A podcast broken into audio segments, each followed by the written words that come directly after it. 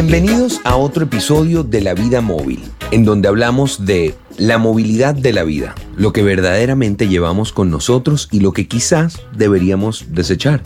Yo pienso que la vida móvil es para quienes vivimos en libertad. Es una manera de ver la vida, con movilidad y desapego, pero conectado con tu verdadera esencia, la que siempre te acompaña. Quisiera contarles historias de situaciones con las que me encuentro a lo largo de mi vida móvil. A través de entrevistas quisiera que podamos motivarnos y podamos aprender cosas nuevas.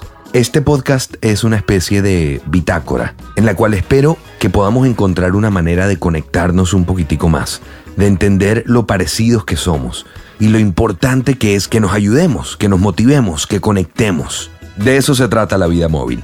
Bienvenidos.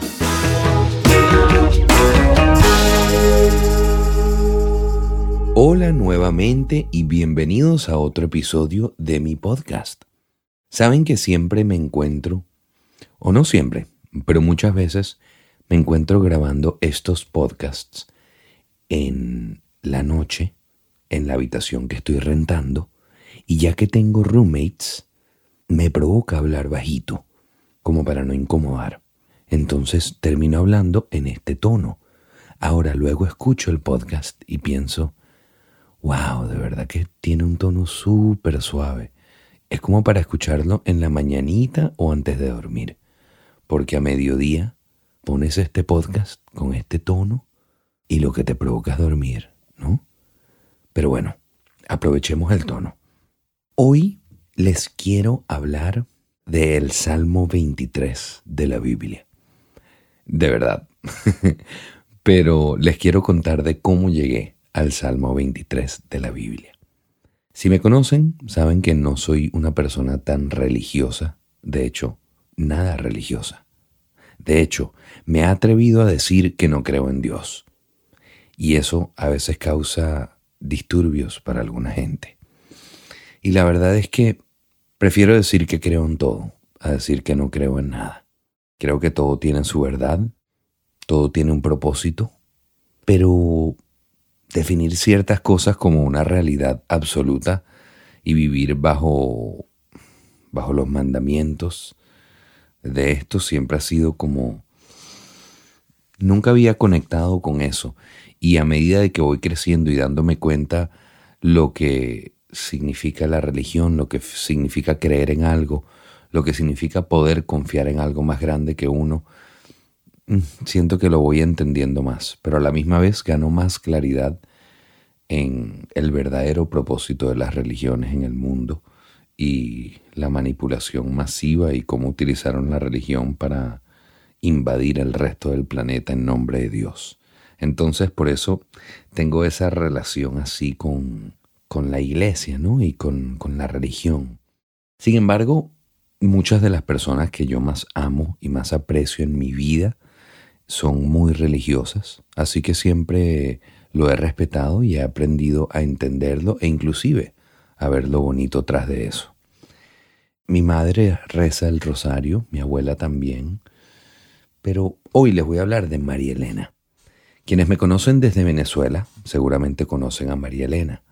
María Elena fue como una madre para mi hermana y para mí. Ella trabajaba en la casa con nosotros. Vivía con su hija también, contemporánea conmigo, Elenita. Y la verdad es que hicimos familia en ese hogar, todos. Y María Elena es ese tipo de personas, no sé si tienen a alguien así en su vida. Espero que sí. Y si es así, échenle una llamadita hoy y recuérdenle cuánto lo quieren o cuánto la quieren. Pero María Elena es así. Yo siempre he visto que ella es como un ángel de la guarda que yo tengo. Es como alguien que la vida envió para quererme, para cuidarme y para guiarme. Siento que su conexión con la naturaleza y con el mundo es algo eh, increíble. Es tan puro, es tan real que yo siempre he hecho el cuento que hasta los pajaritos hablaban con ella. Bueno, me imagino que todavía. María Elena ahora vive en Panamá desde que yo me fui a Venezuela, de Venezuela antes que ella, de hace 10 años. Ella supongo que estuvo unos cuantos años más, como unos cinco años más, y ahora está en Panamá. Pero María Elena es como ese ángel de la guarda, y siempre la he querido y la he entendido así. De hecho, cada vez que hablo por teléfono con María Elena, de inmediato me siento a llorar porque no sé, no sé por qué, pero es incontrolable. María Elena y yo no hablamos a menudo, la verdad. Eso es algo que yo quisiera corregir porque yo no hablo a menudo con mucha gente. No soy de llamar periódicamente a las personas para ponerme al día, pero hay personas que ciertamente me encantaría tener en mi vida más a menudo. Y María Elena es una de esas personas. La verdad es que no hablamos a menudo, hablamos por lo general en su cumpleaños, en Navidad, en mi cumpleaños, ella también me llama. Pero últimamente me ha estado enviando mensajes de WhatsApp, que en verdad no es muy común de ella.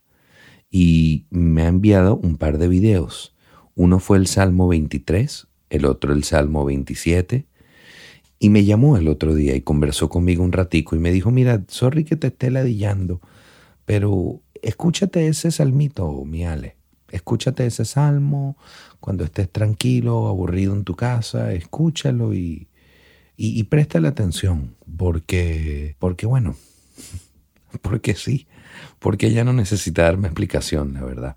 Porque cuando ella siempre que me ha dicho algo, ha insinuado algo, yo de inmediato lo hago porque, bueno, porque ella es mi ángel de la guarda. Pero me pareció extraño que me llamara con eso.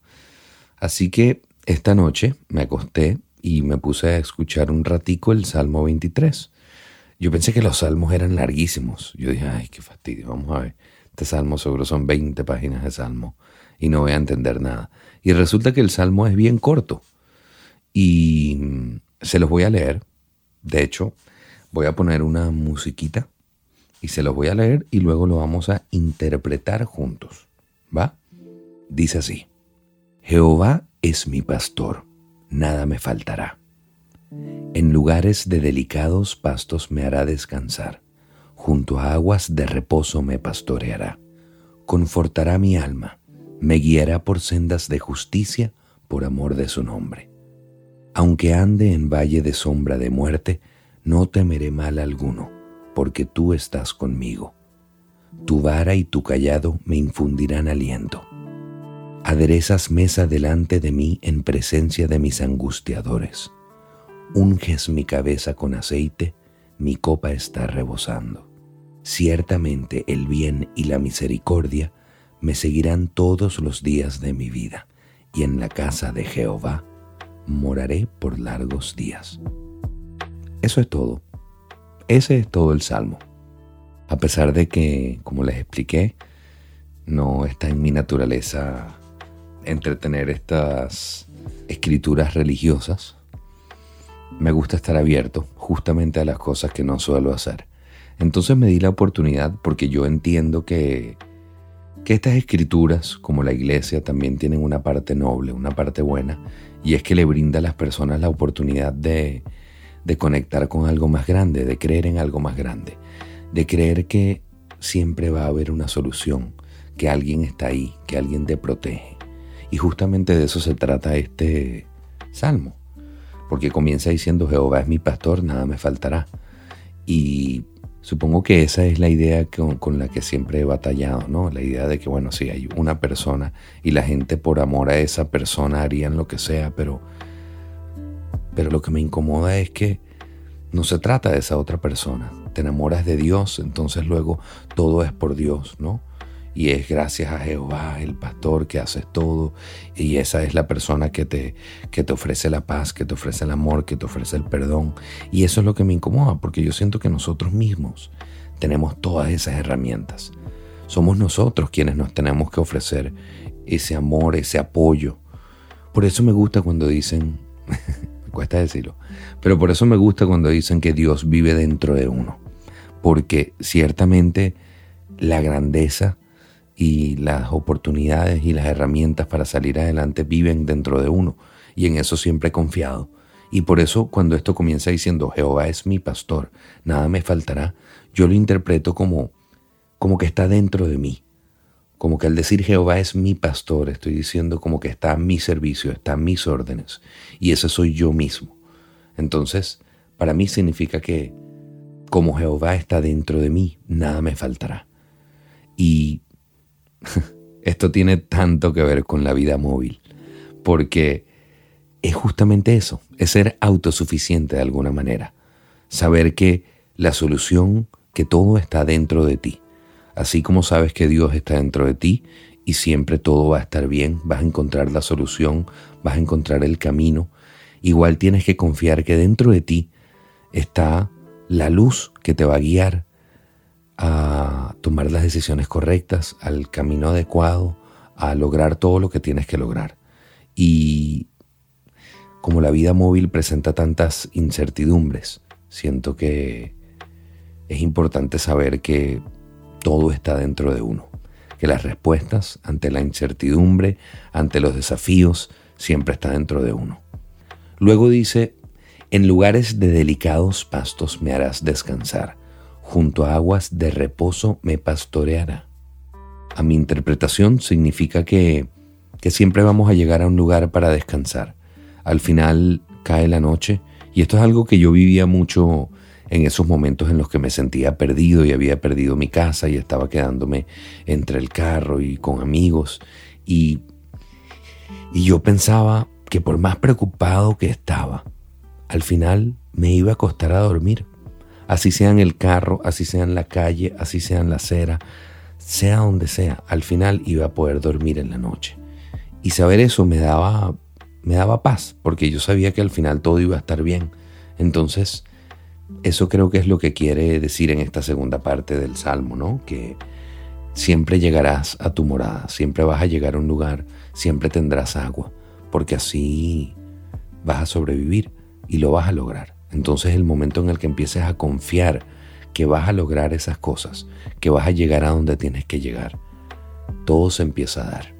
Empiezas a sentir como nada te faltará. Luego dice, confortará mi alma, me guiará por sendas de justicia por amor de su nombre. Supongo que aquí es un poco más de lo mismo. Cuando dice me guiará por sendas de justicia, creo que se refiere también a lo que hablamos de que de que al final reinará el bien, reinará la justicia, que aunque pensemos que la situación es injusta, que nos merecemos algo diferente, que estamos viviendo algo que no nos pertenece, al final se hará justicia. Entonces a eso se refiere cuando dice que me guiará por sendas de justicia por amor de su nombre. Luego dice, aunque ande en valle de sombra de muerte, no temeré mal alguno, porque tú estarás conmigo. Tu vara y tu callado me infundirán aliento. Esto se parece mucho a la primera parte, justamente, en los momentos más oscuros, en los momentos más tristes, en el valle de sombra de muerte. No debes temer el mal, porque tú estarás conmigo. Y ese tú, vuelvo a eso, eres tú mismo. Es confiar que, aunque todo esté difícil, aunque todo se vea negro, lo vas a lograr. Porque tú mismo, tu vara, tu callado, lo que tú tienes por dentro te va a infundir el aliento que necesitas. Luego dice, aderezas la mesa delante de mí, en presencia de mis angustiadores. Unges mi cabeza con aceite, mi copa está rebosando. De alguna manera esto vuelve a invitar a la confianza en uno mismo. Vuelve a invitar a, a confiar que tenemos todo lo que necesitamos. Dice, unges mi cabeza con aceite, mi copa está rebosando. Tienes todas las herramientas. Y cuando dice, lo hago, aderezas mesa delante de mí en presencia de mis angustiadores. Es prácticamente un desafío, siento yo un desafío al mal, un desafío de que sí, el mal está ahí, está presente, pero frente a él me prepararé para vencerlo. Y termina diciendo, ciertamente el bien y la misericordia me seguirán todos los días de mi vida, y en la casa de Jehová moraré por largos días. Entonces al final, todas estas son las cosas que nos acompañan, en la vida móvil, en la vida normal, en todas las vidas. Siempre habrá bien, habrá la misericordia, te seguirán por todos los días. Y cuando dicen la casa de Jehová moraré por largos días, No sé si se refiere como a un descanso eterno o a la idea nuevamente de que todo va a estar bien. Al final creo que eso es lo que dice este salmo, que todo va a estar bien. Y María Elena sintió la necesidad de compartir este salmo conmigo ahora. No sé si sentiste que quizás me pasaba algo, que estaba atravesando por algo. Han sido unos años difíciles, han sido unos años desafiantes, con muchos retos. Justo en estos días he tenido que aprender a dejar ir y aunque siento que eso no me trae incertidumbre, ¿no? Pero sí ciertamente me da un poco de tristeza. Y no sé, eso es lo que se me ocurre que he tenido en la cabeza. Sin embargo, si Marielena me está mandando esto es porque es justamente lo que necesito escuchar. O quizá yo necesitaba escuchar esto para grabar esto, para que tú lo pudieras escuchar. Al final de eso se trata esto, de brindarnos apoyo y de recordarles que, que siempre hay alguien ahí para echarte una mano, para cuidarte. Así que, miren, ¿quién diría? Ah? Terminé haciendo un podcast de un salmo. Cualquiera que entra a este podcast a la mitad va a decir, ah, no, es un podcast religioso. Y si supieran cómo soy. Pero bueno, como soy es abierto a escuchar todo lo que nos eleve, todo lo que nos una y ahora abierto a compartirlo todo con ustedes. Así que gracias por escuchar este episodio del Salmo 23. Gracias a María Elena por contactarme para enviarme esto, por siempre cuidarme, por ser mi ángel de la guarda. Ese Salmo 27 lo voy a leer también y se los comparto pronto. Eso es todo por hoy. Aquí está todo bien callado, es de noche.